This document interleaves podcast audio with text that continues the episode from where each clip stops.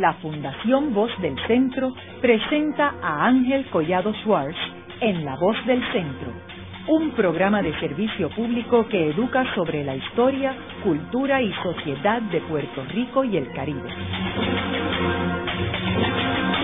Saludos a todos. El programa de hoy está titulado Las consecuencias actuales de la dominación estadounidense.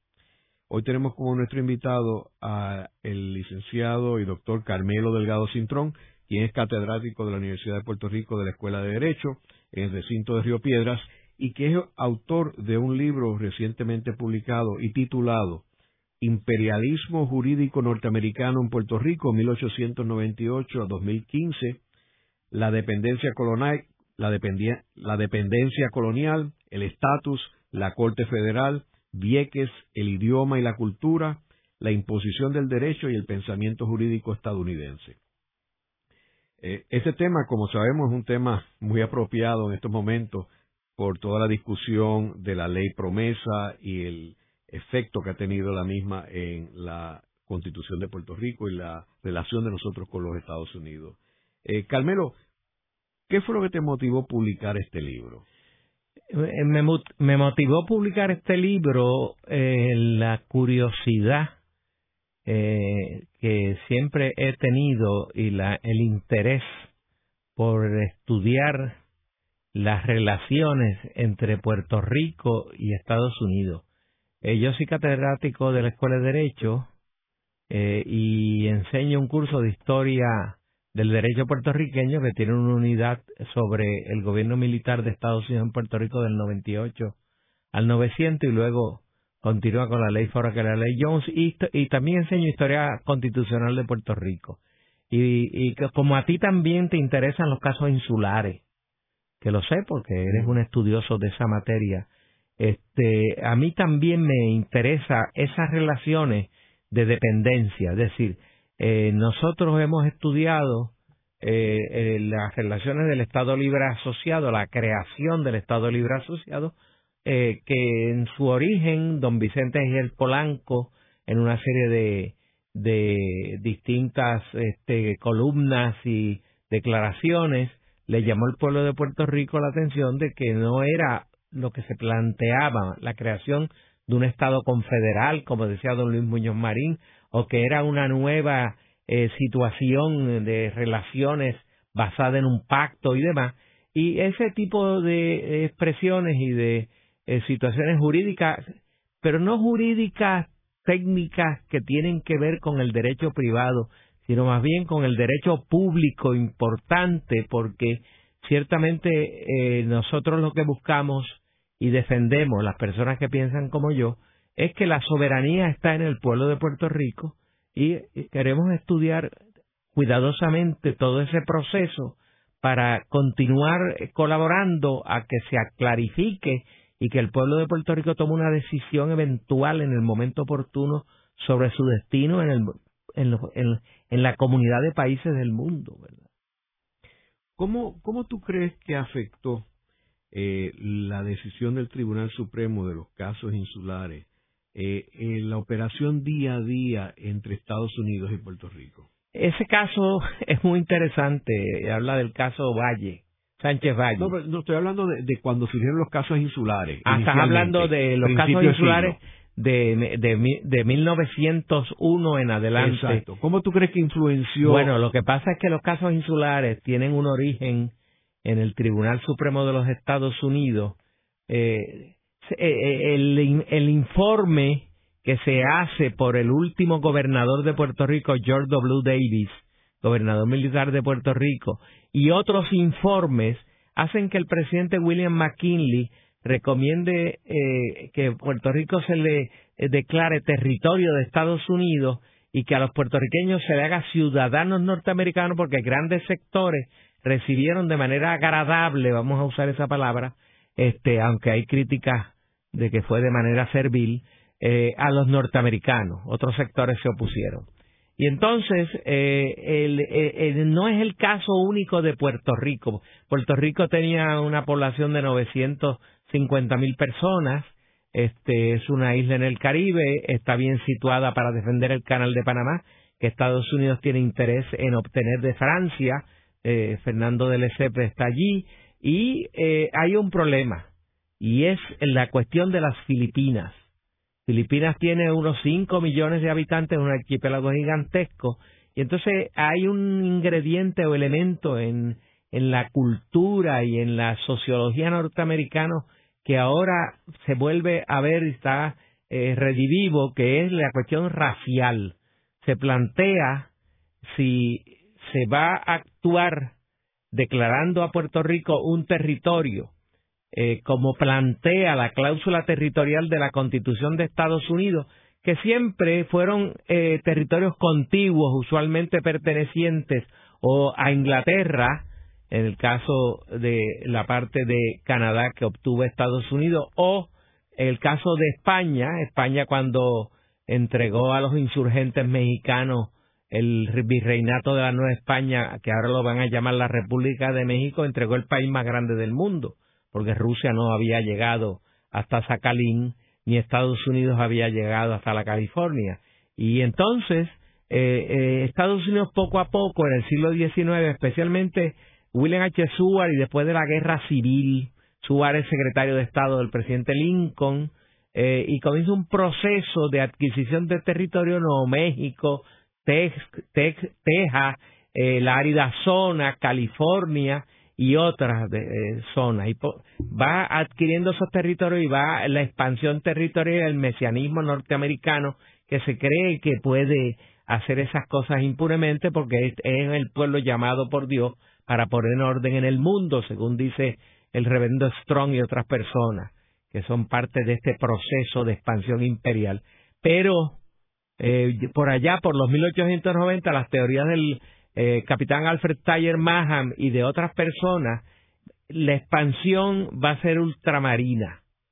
Y Estados Unidos interesa, eh, Cuba siempre lo ha interesado, la isla de Cuba interesa la isla de Puerto Rico, interesa la isla de la Española, es decir, Santo Domingo, y Santo Domingo no es estadounidense, un territorio estadounidense por un voto, porque se llegó a votar. El presidente Ulises S. Grant lo sometió y por un voto no se decidió. Entonces Hawái también se interesaba las Islas Sandwich porque Hawái está frente a un país que eh, comercialmente le interesa a Estados Unidos, que es el imperio chino en decadencia. Pero además, allí está también el subcontinente de la India que está en manos de los ingleses eh, y ahí eh, Estados Unidos produce más de lo que consume. Y las teorías del almirante Alfred Tyler Mahan, de Teddy Roosevelt y de otras personas que están en el Congreso de Estados Unidos van a hacer todo este proceso de expansión ultramarina, es decir, ya no van a ser territorios contiguos, sino territorios que están en el mar y que usualmente pertenecen o han pertenecido a España. Y al adquirir, al, invadir a Puerto Rico y al invadir a Cuba, este, se plantea en el, en el, el 12 de agosto de 1898 en el protocolo de paz que se firma por Jules Cambon representando a España y William R. Day, secretario de Estado de Estados Unidos, se plantea por McKinley, que era abogado, era eh, militar y era siempre el presidente de los comités de finanzas del Senado de Estados Unidos y de la Cámara Representante Federal. Y, William McKinley eh, plantea que Puerto Rico debe ser entregado por España como reparación de guerra. Los españoles se negaron al principio, él los endulza con varios millones y eh, eventualmente en el Tratado de París se copia esa cláusula, 11 de diciembre de 1898, y Puerto Rico entonces, por el protocolo de paz y por el Tratado de París, pasa a ser parte de un territorio, el presidente como comandante en jefe nombra un gobierno militar y Estados Unidos tenía una amplia experiencia en países hispanos con gobiernos militares de Estados Unidos. Y entonces en el Congreso se plantea la primera ley orgánica y ahí comienza el proceso. Si a Puerto Rico se le da a los habitantes la ciudadanía y se hace un territorio, cuando llegue el caso de Filipinas, que son cinco millones, el juez White, miembro del Tribunal Supremo y uno de los firmantes de los casos insulares, plantea que entonces estas personas que son, eh, eh, dice él, de una raza inferior porque pertenecen a la rama negroide, eh, son palabras del juez White, habría que darles el mismo tratamiento. Y en los casos insulares, por lo tanto, la teoría que va a privar o que se va a desarrollar es la teoría de desdoblar los territorios en, en territorios que son que van a la incorporación y los territorios no incorporados. Y como tú sabes, porque tú eres un estudioso de esta temática, eh, Puerto Rico se va a designar como un territorio no incorporado. Significa que puedes discriminar en una serie de cuestiones, no en las fundamentales eh, que se plantean en la ley Foraker, pero sí en una serie de medidas se puede discriminar y se elimina la, calidad de ciudadanos norteamericanos para los puertorriqueños y se crea la ciudadanía puertorriqueña. Y entonces comienza ese proceso de Puerto Rico, que es un, un territorio no incorporado, y como los abogados abundaban en el Congreso, eh, usan por ficción que pertenece a Estados Unidos. Pero para no darle eventualmente eh, lo que se llama statehood, estadidad, pertenece a Estados Unidos, pero no forma parte de Estados Unidos. Y entonces se crea esa nueva categoría y Hawái, que también es adquirido en la guerra del 98, se hace un, territorio por resolución, ¿no? No, pero Hawái no el 98, 93. 93 la independencia, pero se incorpora como territorio en el medio de la guerra del 98, cuando está la, la cuestión de discutiéndose. 93 es un reino soberano que tiene la reina Liliuokalani como reina del reino de Hawái. Todos los países de, de, Asia firmaron un tratado internacional donde garantizan la soberanía del reino de Hawái, excepto Estados Unidos. Y entonces hay un golpe de Estado del USS Boston y ahí comienza el proceso de incorporación hacia los Estados Unidos. Ahora, eh, Carmelo, una vez, una vez ya Puerto Rico es un territorio no incorporado a los Estados Unidos, ¿qué sucede en términos de los tribunales, particularmente el Tribunal Federal? ¿Cuándo asume un rol protagónico en Puerto Rico? Una, pregunta, es, una pregunta muy interesante. Eh, cuando llegó el segundo gobernador militar, el primero Henry, eh, cuando llegó Guy de Henry, eh, general de voluntarios. Eh, Henry era un hombre muy, eh, muy raro, de un carácter violento. ¿Por qué lo sabemos? Porque los libros de la época lo describen así. Y Henry crea las, las Military Commission que juzguen civiles. Hay tres, tres tribunales militares, las Military Commission, de Provost Court y el Court Martial y entonces crea unas una military commission para juzgar civiles que está prohibido por el caso de Sparte Milligan, que es una, una sentencia del Tribunal Supremo de Estados Unidos para la guerra civil por allá por 1863 que quisieron juzgar un civil por una corte militar y, se emitió una vez corpus y el Tribunal Supremo de Estados Unidos dictó que no se puede juzgar un civil por un tribunal militar a menos que sea en teatro de guerra y estén cerrados los tribunales. Y entonces Henry, valiéndose de la asesoría del, eh, eh, del abogado y capitán Alfred C. Sharp, establece eh, contra el derecho vigente, contra Sparte Milligan, establece la Military Commission y va a juzgar civiles por tribunales militares. ¿Qué pasa? Que pronto se entera que va a aprobarse el, el Tratado de París y ya no puede continuar, se le llama la atención que no puede continuar usando estas comisiones militares y que eh, eh, él entonces va a establecer la United States Provisional Court for the Department of Puerto Rico, porque Puerto Rico era un, un departamento del Departamento de la Guerra. El presidente manda en Puerto Rico como comandante en jefe, no como presidente. Entonces Henry eh, se enferma, se tiene que ir a Nueva York y eh, nombran a un general Brevet, que es eh, general por el tiempo de la guerra, que es George W. Davis, perseguidor de indios como los otros, y va a venir Davis y va a establecer el 4 de julio de 1899 la United States Provisional Court o, Corte Federal Provisional en el edificio del Banco Territorial y Agrícola, que es donde está el Banco Popular en el Viejo San Juan. Allí se inaugura la Corte Federal, va el cónsul de España y plantea ante todo el mundo asombrado que esta es un, un gran tribunal, que el derecho federal ha llegado a Puerto Rico y alaba a la Corte Federal, se enteran en España y lo destituyen y lo mandan a un país latinoamericano para que aprenda que un eh, cónsul de su majestad, eh, el rey de España, no puede estar alabando a quien ha invadido sus tierras y, ha tenido una guerra. Y comienza el proceso de la Corte Provisional de Estados Unidos con el juez eh, Noah Brooke Ken Pettengill y dos militares. Eso dura hasta el 900 y se incorpora en la ley Foraker, que vuelve y establece, a pesar de la oposición del Partido Liberal de Luis Muñoz Rivera, a pesar del Colegio eh, de Abogados de Puerto Rico y a pesar de otras organizaciones, se establece la Corte eh, eh, Federal de los Estados Unidos, United States District Court for the District of Puerto Rico, que es la del 900. Y esa corte se le añade una jurisdicción superior a la que tienen las cortes de Estados Unidos y se establece porque las, las personas que hacen inversiones en Puerto Rico piden esa protección, si no, no van a invertir.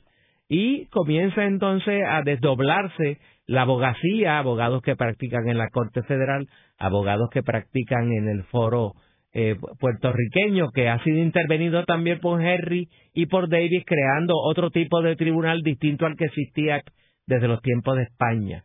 Y comienza un proceso de, eh, de se puede llamar transculturación, se puede llamar americanización del derecho que va a llevarnos a lo que tenemos hoy en día. Ahora, este tribunal que se crea de Distrito Federal, que tú mencionas que se creó en 1900, eh, la, este, este tribunal eh, estaba por debajo de la, en aquel momento del Tribunal de Apelaciones en Boston. Sí, no, no, se podían llevar las apelaciones. Sí, sí, se, se, se. El tribunal, el que se establece en el 900, que va a ser dirigido originalmente por el juez Holt, eh, sí se puede uno ir eh, a, los tribunales federales de, de Estados Unidos en, en, apelaciones y demás procesos. Desde 1900. Sí, sí. Recuérdese que el, eh, hay una cuestión muy interesante y es que el idioma que se usa en la Corte Federal Provisional del, del 99 al 900 y de la Corte Federal de 1900 es el inglés. Y los abogados usualmente son abogados norteamericanos que vinieron a Puerto Rico. Eh, vinieron muchos abogados norteamericanos a Puerto Rico.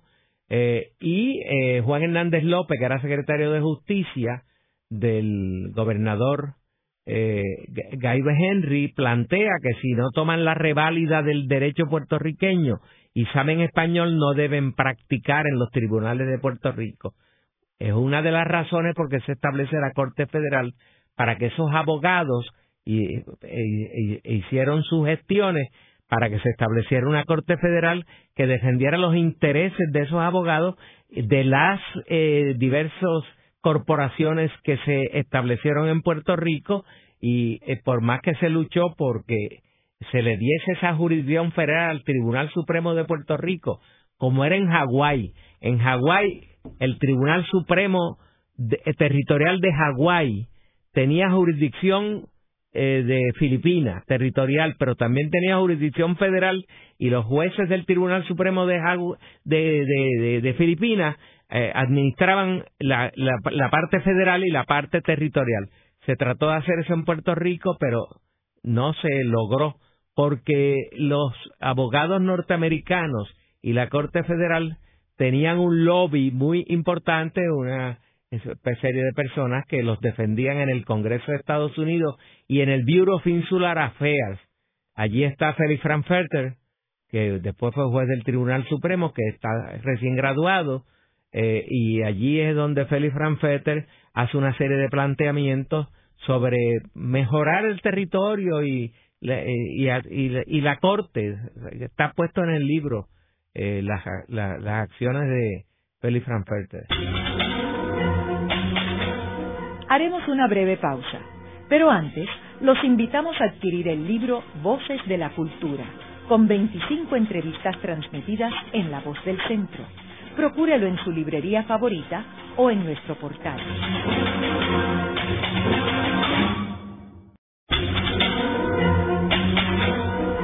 Están escuchando a Ángel Collado Schwartz en La Voz del Centro. Ahora pueden accesar a toda hora y desde cualquier lugar la colección completa de un centenar de programas transmitidos por La Voz del Centro mediante nuestro portal www.vozdelcentro.org. Continuamos con el programa de hoy titulado Las consecuencias actuales de la dominación estadounidense. Hoy con nuestro invitado, el doctor Carmelo Delgado Cintrón, eh, profesor de la Universidad de Puerto Rico, la Escuela de Derecho en Recinto de Río Piedras y autor de un libro titulado Imperialismo Jurídico Norteamericano en Puerto Rico, 1898-2015. Eh, Carmelo, estábamos hablando en el segmento anterior sobre los inicios de nuestra relación con los Estados Unidos, la invasión de Estados Unidos, eh, la ley Foraker, los casos insulares, pero eh, si tuviéramos que resumir en términos de eh cuáles han sido los poderes que han ejercido las autoridades federales sobre los puertorriqueños durante este, periodo particularmente inicial de Estados Unidos en Puerto Rico. ¿Cuáles tú dirías que han sido esos poderes? Esos poderes totales, plenarios y absolutos. La gente no se da cuenta, pero el, el, la, la, el establecimiento de la Junta Federal de Control Fiscal y de la forma en que se establece y cómo se establece en un momento dado, no dejaron ni entrar al gobernador de Puerto Rico a una reunión del comité que intervenía con esa en la creación de esa junta, ni al director de la oficina de Prafa de en, Washington. O sea, eh, eh, se ha creado un organismo que convocó al gobernador para ir allá este viernes a que le dé una serie de explicaciones eh, si antes la Corte Federal de Puerto Rico, la que existe actualmente, es el supergobierno de Puerto Rico y la Fiscalía Federal interviene de la forma en que interviene, que ha anunciado la, fiscal federal, eh, la señora Rosemilia, este, ha, anunciado que ya hay cuatro personas que van a ser implicadas y acusadas eh, por la Fiscalía Federal en, siguiendo el patrón del caso de Anaudi Hernández. imagínate tú, la Junta de Control Fiscal es un organismo que está por encima. Yo, yo sostengo, y lo publiqué en un artículo en Claridad, que esta Junta de Control Fiscal es, la, la, una etapa nueva podríamos decir que es la cuarta etapa de las relaciones entre Puerto Rico y Estados Unidos. ¿Por qué? Porque la primera fue la ley Foraker, la segunda la ley Jones, eh, la tercera es la creación de una entelequia neocolonial llamada Estado Libre Asociado y el Estado Libre Asociado pues eh, eh, sabíamos que iba a tener problemas cuando el, el Partido Popular Democrático pierde el control del Tribunal Supremo con la muerte del juez Jaime Fuster. Muere el juez Jaime Fuster, juez asociado del Tribunal Supremo. Eh, Aníbal Acevedo Vilá trata de negociar con Fortuño y el Partido Nuevo Progresista, pero ellos, por el caso que tenía Aníbal, sabían que iban a ganar las elecciones, no negocian, eh, pierde las elecciones Aníbal Acevedo Vila, las gana Fortuño y no solamente nombra la vacante del juez Fuster, sino que además aumentan el tribunal a nueve, siendo una mayoría de seis y tres.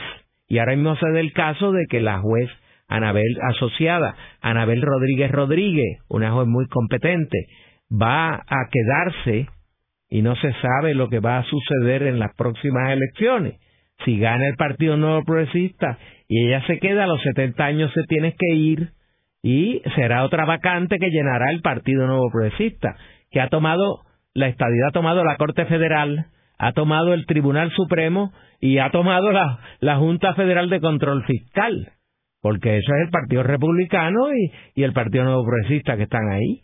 Y entonces eh, nosotros tenemos eh, esta nueva etapa eh, que es una etapa incierta que depende de lo que pase en Estados Unidos. Si gana Hillary Clinton la presidencia de Estados Unidos, esa Junta Federal de Control Fiscal va a cambiar, porque ya entonces los republicanos se plantean en el New York Times, Washington Post y en The Guardian, la edición de Estados Unidos, se plantea que puede cambiar la composición del Congreso y del Senado de Estados Unidos con el daño que le está haciendo el señor Donald Trump en estas elecciones. O sea, y la Junta podría cambiar y podría cambiar la integración de la Junta también, porque el Tesoro dependería de Hillary Clinton y Hillary Clinton se ha manifestado siempre muy amiga de Puerto Rico. De hecho, en el apagón célebre que ocurrió recientemente, ella dijo unas breves palabras eh, preocupándose por el apagón de Puerto Rico. El presidente Barack Obama no solamente no dijo nada, sino que tampoco ofreció ninguna ayuda ni se comunicó. ¿Qué habrá pasado con el presidente Barack Obama, que se dio el cafecito y el medianoche en Casalta? Y con el gobernador Alejandro García Padilla, y esas relaciones como que se han ido difuminando, no sé qué habrá pasado, pero esa Junta Federal de Control Fiscal pudo haber sido de otra manera y haber incluido ahí una serie de medidas para el desarrollo económico de Puerto Rico, pero medidas de verdad que ayudasen a Puerto Rico, eh, entre ellas eliminar la ley de cabotaje, que nos tiene con problemas serios a todos los puertorriqueños. Eh, fíjate tú que el presidente de Estados Unidos, Barack no quiere liberar a Oscar López, este, que lo había conmutado la pena Bill Clinton cuando fue presidente. Y él no aceptó, y entonces ahora sigue liberando personas que han traficado hasta con drogas o demás, pero a, Oscar López no lo libera. Carmelo, tú mencionas aquí en el libro sobre los mitos y medias verdades que se han... Sí. Este, eh, y tiquismiqui jurídico. eh, eh, y tú mencionas algunos que son muy conocidos como el pacto, el famoso pacto, este, la naturaleza del pacto, este, la unión permanente, los pilares del ELA, los cuatro pilares del ELA, este, eh, la vitrina de la democracia, este, eh, ¿por qué tú resaltas todos estos puntos y cuál es la importancia de todos estos puntos que han engañado al pueblo de Puerto Rico? Lo que pasa es que uno tiene que ubicarse en los procesos cuando se aprobó la ley del gobernador electivo en 1947 y en 1948 don Luis Muñoz Marín es electo primer gobernador electo de Puerto Rico bajo la ley Jones. Y regresa el, el licenciado José Trías, el doctor José Trías Monge regresa de Yale a Puerto Rico y comienza la asesoría de don Luis Muñoz Marín y don Antonio Fernández Cern por expreso deseo de don Luis Muñoz Marín en las asambleas del Partido Popular, va a ser el comisionado residente, los norteamericanos, ante el problema de la terminación de la Segunda Guerra Mundial, el nuevo proceso anticolonial del mundo, la creación de las Naciones Unidas y otras circunstancias como es el periodismo eh, más investigativo, más vivo, eh, se ve en la situación de cambiar el régimen de dependencia colonial que era la ley Foraker, permiten la, la elección del gobernador, se elige a don Luis Muñoz Marín y empiezan una serie de procesos que duran del 48 al 52, donde don Luis va a ir a testificar al Congreso de que le permitan y le autoricen al pueblo de Puerto Rico a hacer una constitución.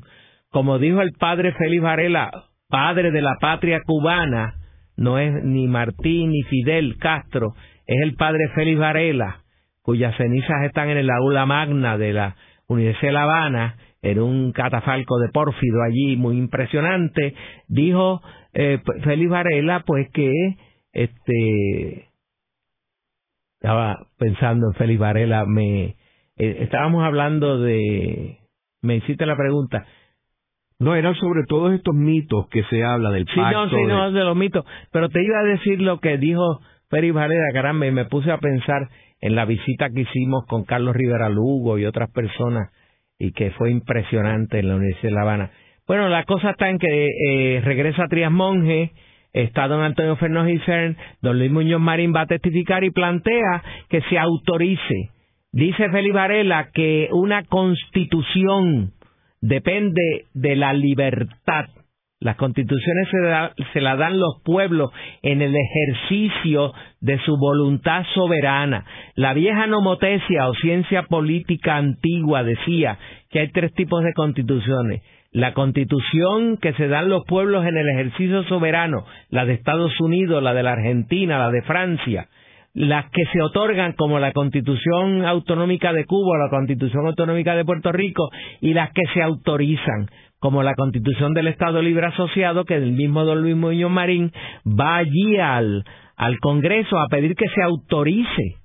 Y ahí comienzan los serie, las series de problemas fundamentales que Trias Monge y otras personas, pero especialmente cito a Trias Monge porque en sus memorias así fue habla descarnadamente de las cosas que ocurrieron en el Congreso y en la historia constitucional del doctor José Triamón se hacen eh, comentarios marginales sobre estos procesos que ocurrieron en el Congreso, que estaba don Luis Muñoz Marín, don Antonio Fernández y el propio Trias Monge.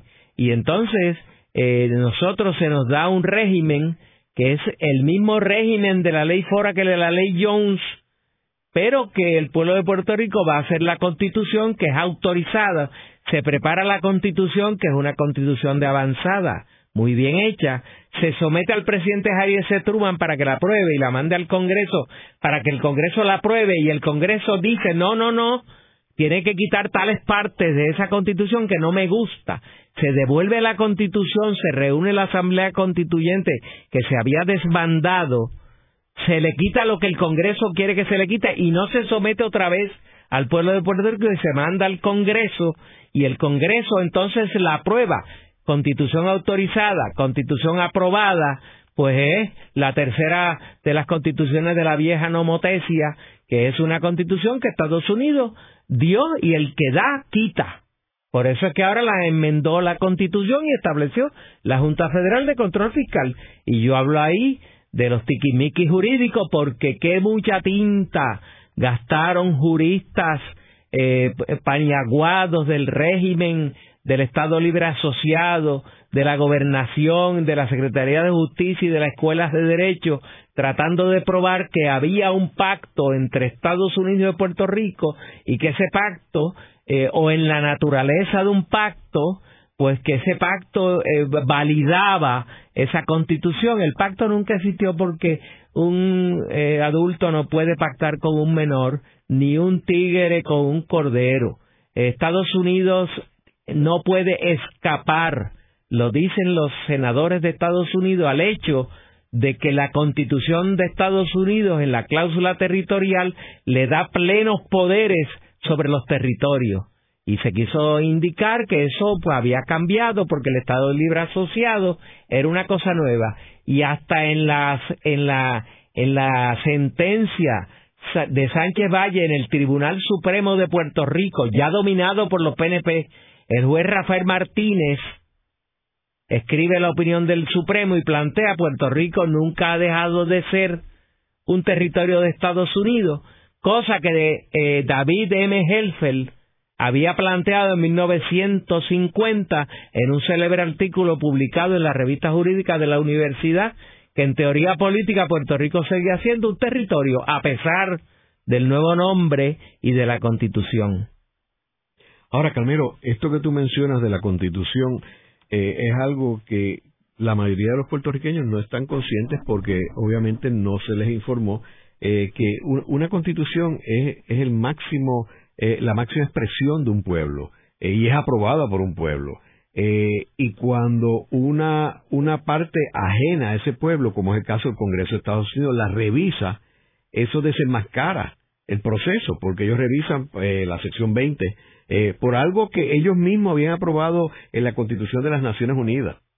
Eh, que era la cuestión de derechos, este, del trabajo y demás. Eh, y eso está en, la, en la Constitución de, las Naciones Unidas que Estados Unidos aprobó, pero no estaban dispuestos a que Puerto Rico tuviera una constitución de avanzada versus la de ellos.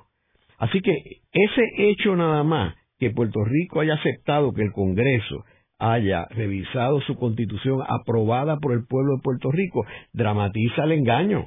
Pero recuérdese que el poder de atracción que tenía y todavía tiene don Luis Muñoz Marín y la generación que le circunda y el poder que tenía eh, eh, como entendido en cuestiones jurídicas don José Trías Monge, don Lino J. Saldaña y don Irán Cancio frente a otras personas, pues era un poder muy atractivo desde la fortaleza y se plantea eh, la constitución del Estado Libre Asociado y el Estado Libre Asociado cuyo nombre es inventado en Puerto Rico. Por eso no es un nombre reconocido por Estados Unidos. Es el nombre que se le da aquí, el nombre que se adoptó para allá, es el nombre que tiene Virginia, que es el Commonwealth de Puerto Rico. Y eh, el mismo Trias Monge tiene que hacer lo que hizo eh, nuestro amigo don Vicente El Polanco cuando escribió el libro La farsa del Estado Libre Asociado, dijeron que era mentira y demás y lo criticaron muchísimo y don este, José Triamón escribió las, Puerto Rico las penas de la colonia más antigua del mundo en 1997 en Yale traducido en el 99 por la editorial de la Universidad de Puerto Rico libro importante ¿por qué? por quien lo escribe. Porque Triamón fue uno de los autores uno de los eh, eh, autores de lo que es el Estado Libre Asociado y de toda esa entelequia eh, colonial o neocolonial. Y luego el paso de los años plantea ya otra teoría que él que eso que hicimos pues es una colonia Luego de una breve pausa, regresamos con Ángel Collado Schwartz en La Voz del Centro.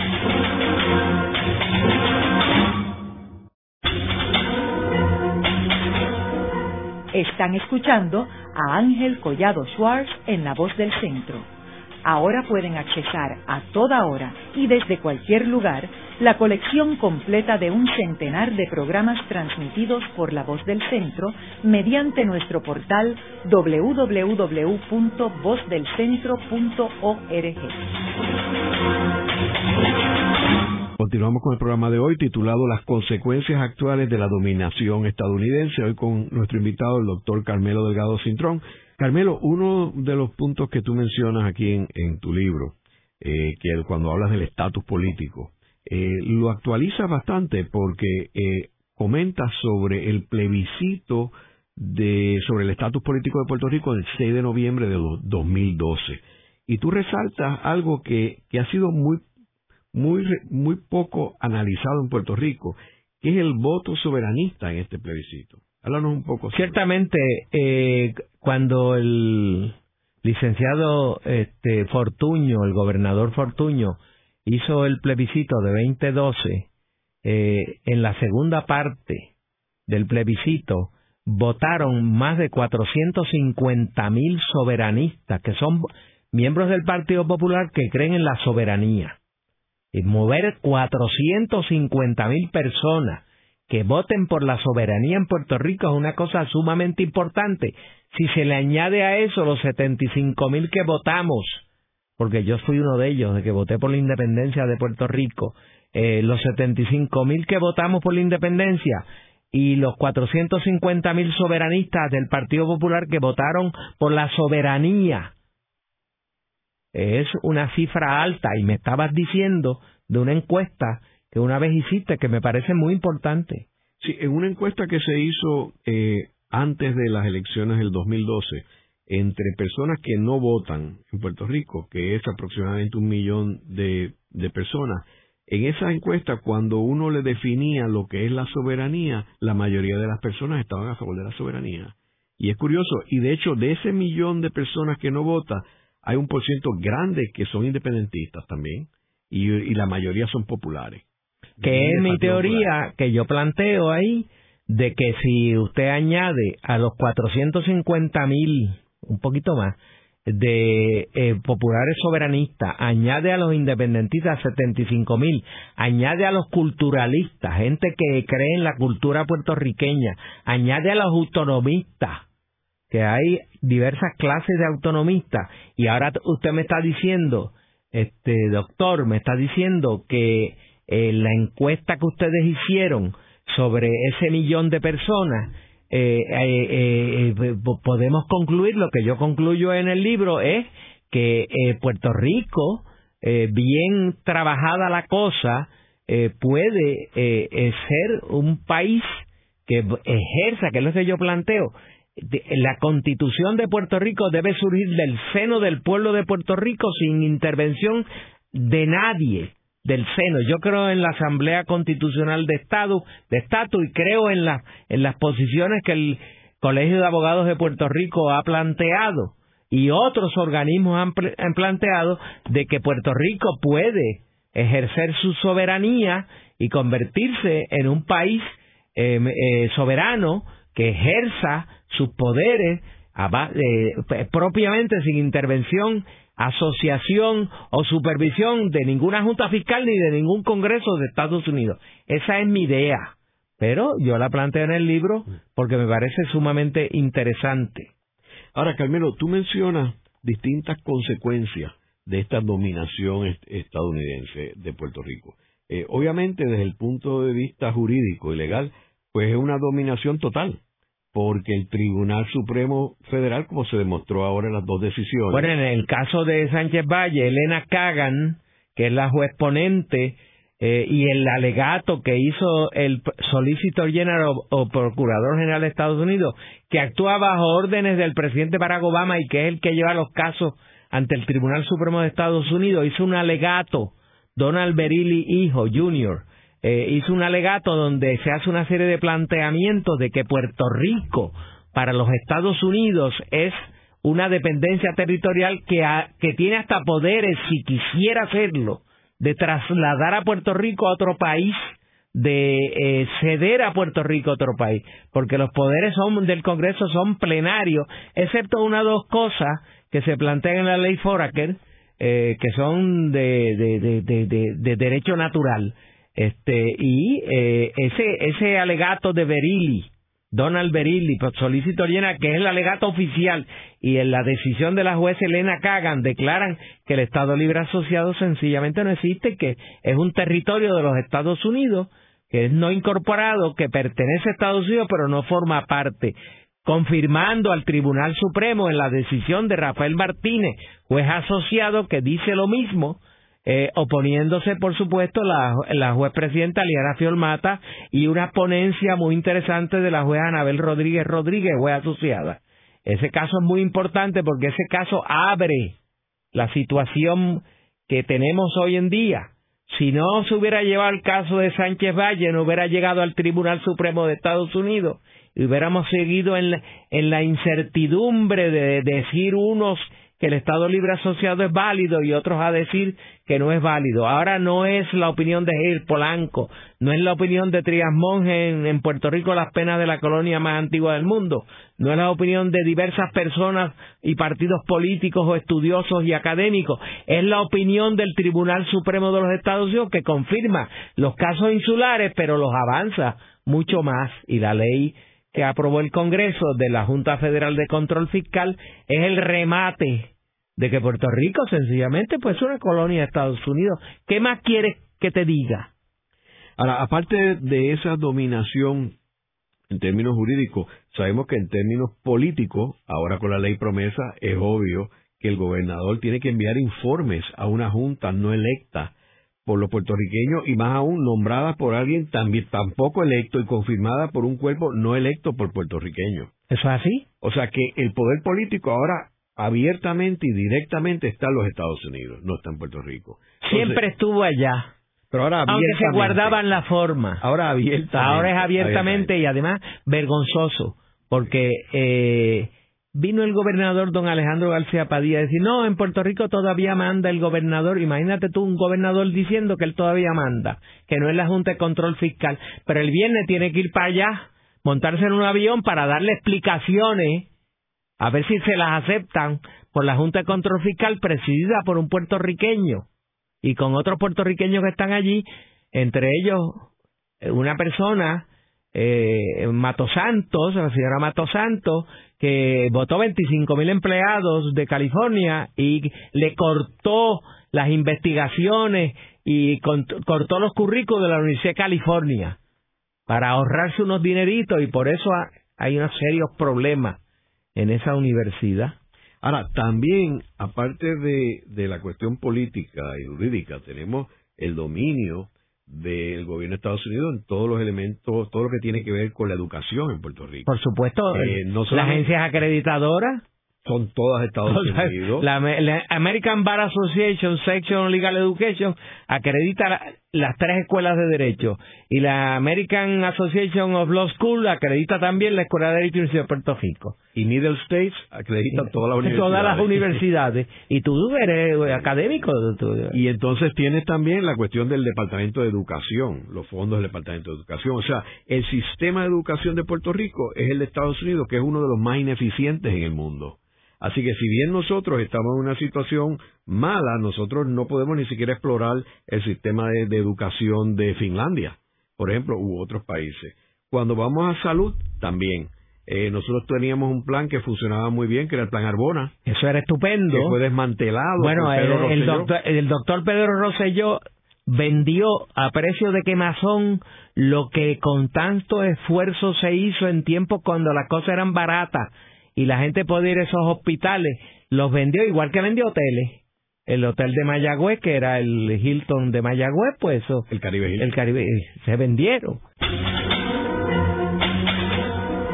Luego de la pausa, continuamos con Ángel Collado Schwartz en La Voz del Centro.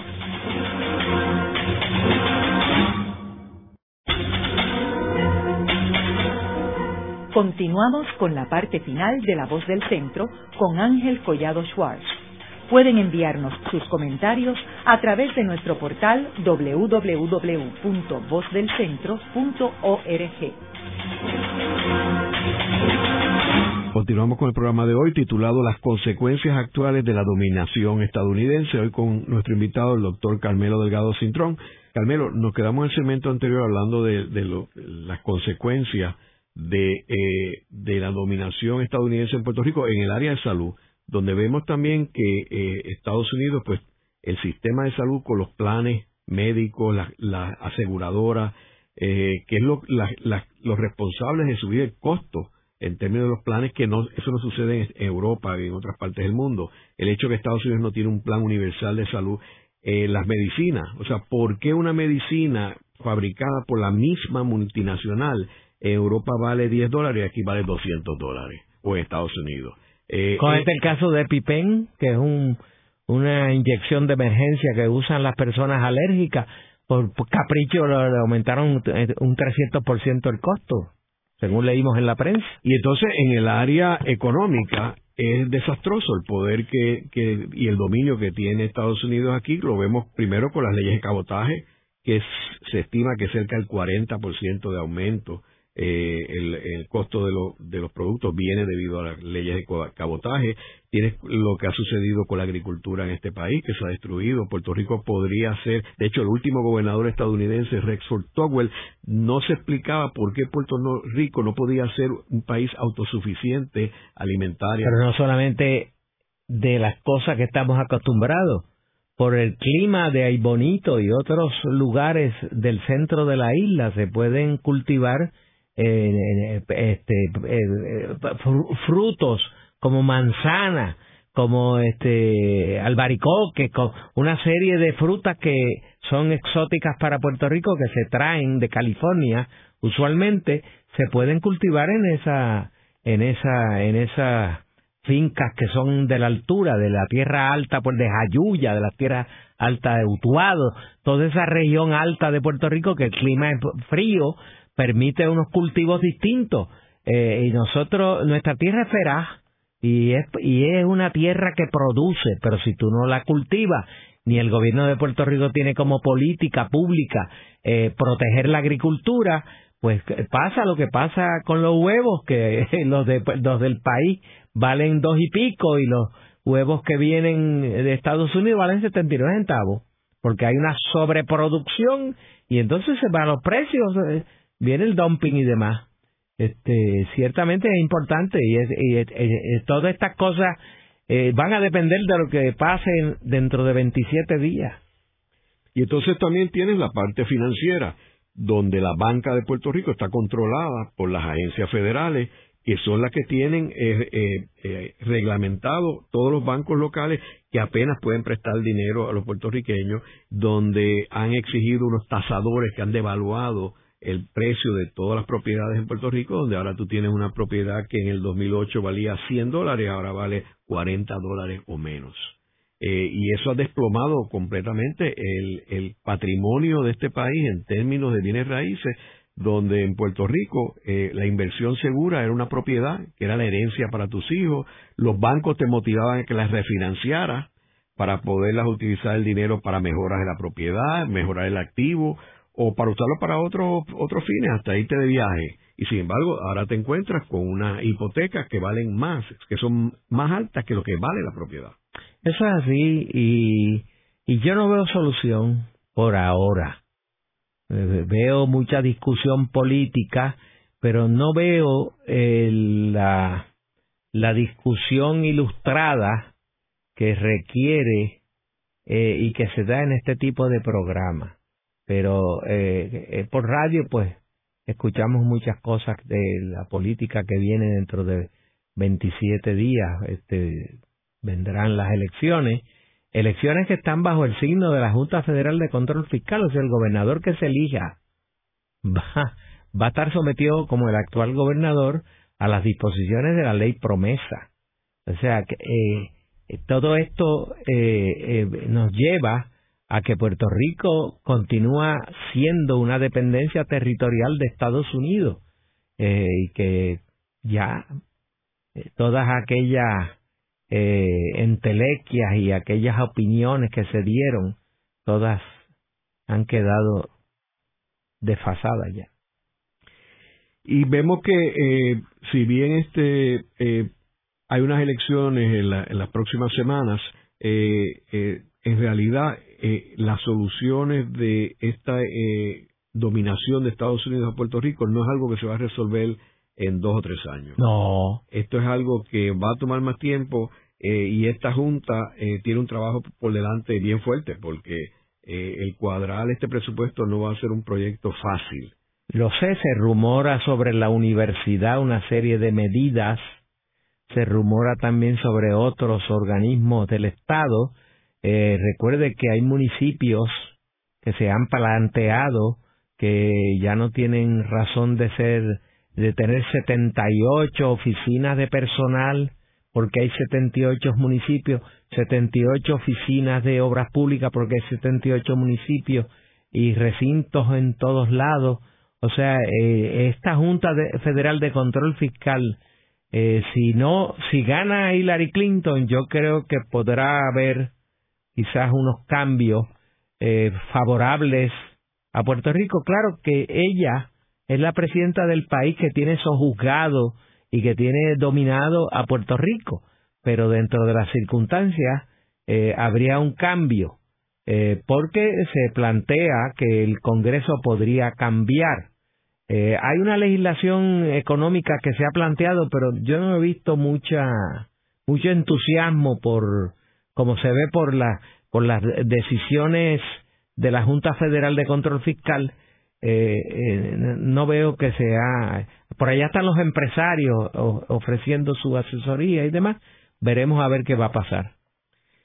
En el programa de hoy hemos discutido las consecuencias actuales de la dominación de Estados Unidos. Hemos visto cómo eh, esta dominación estadounidense ha afectado todos los renglones de, de la vida puertorriqueña no solamente eh, el aspecto político gubernamental sino también todo lo que tiene que ver con los aspectos sociales, eh, educativos, eh, de eh, salud en realidad todo lo que afecta al puertorriqueño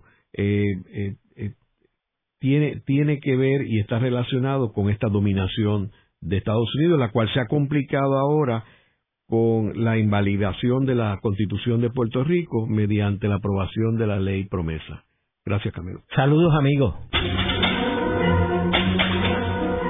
Esta ha sido una producción como servicio público de la Fundación Voz del Centro. Los invitamos a sintonizarnos la próxima semana a la misma hora. Y recuerden que pueden adquirir el libro Voces de la Cultura en su librería favorita o en nuestro portal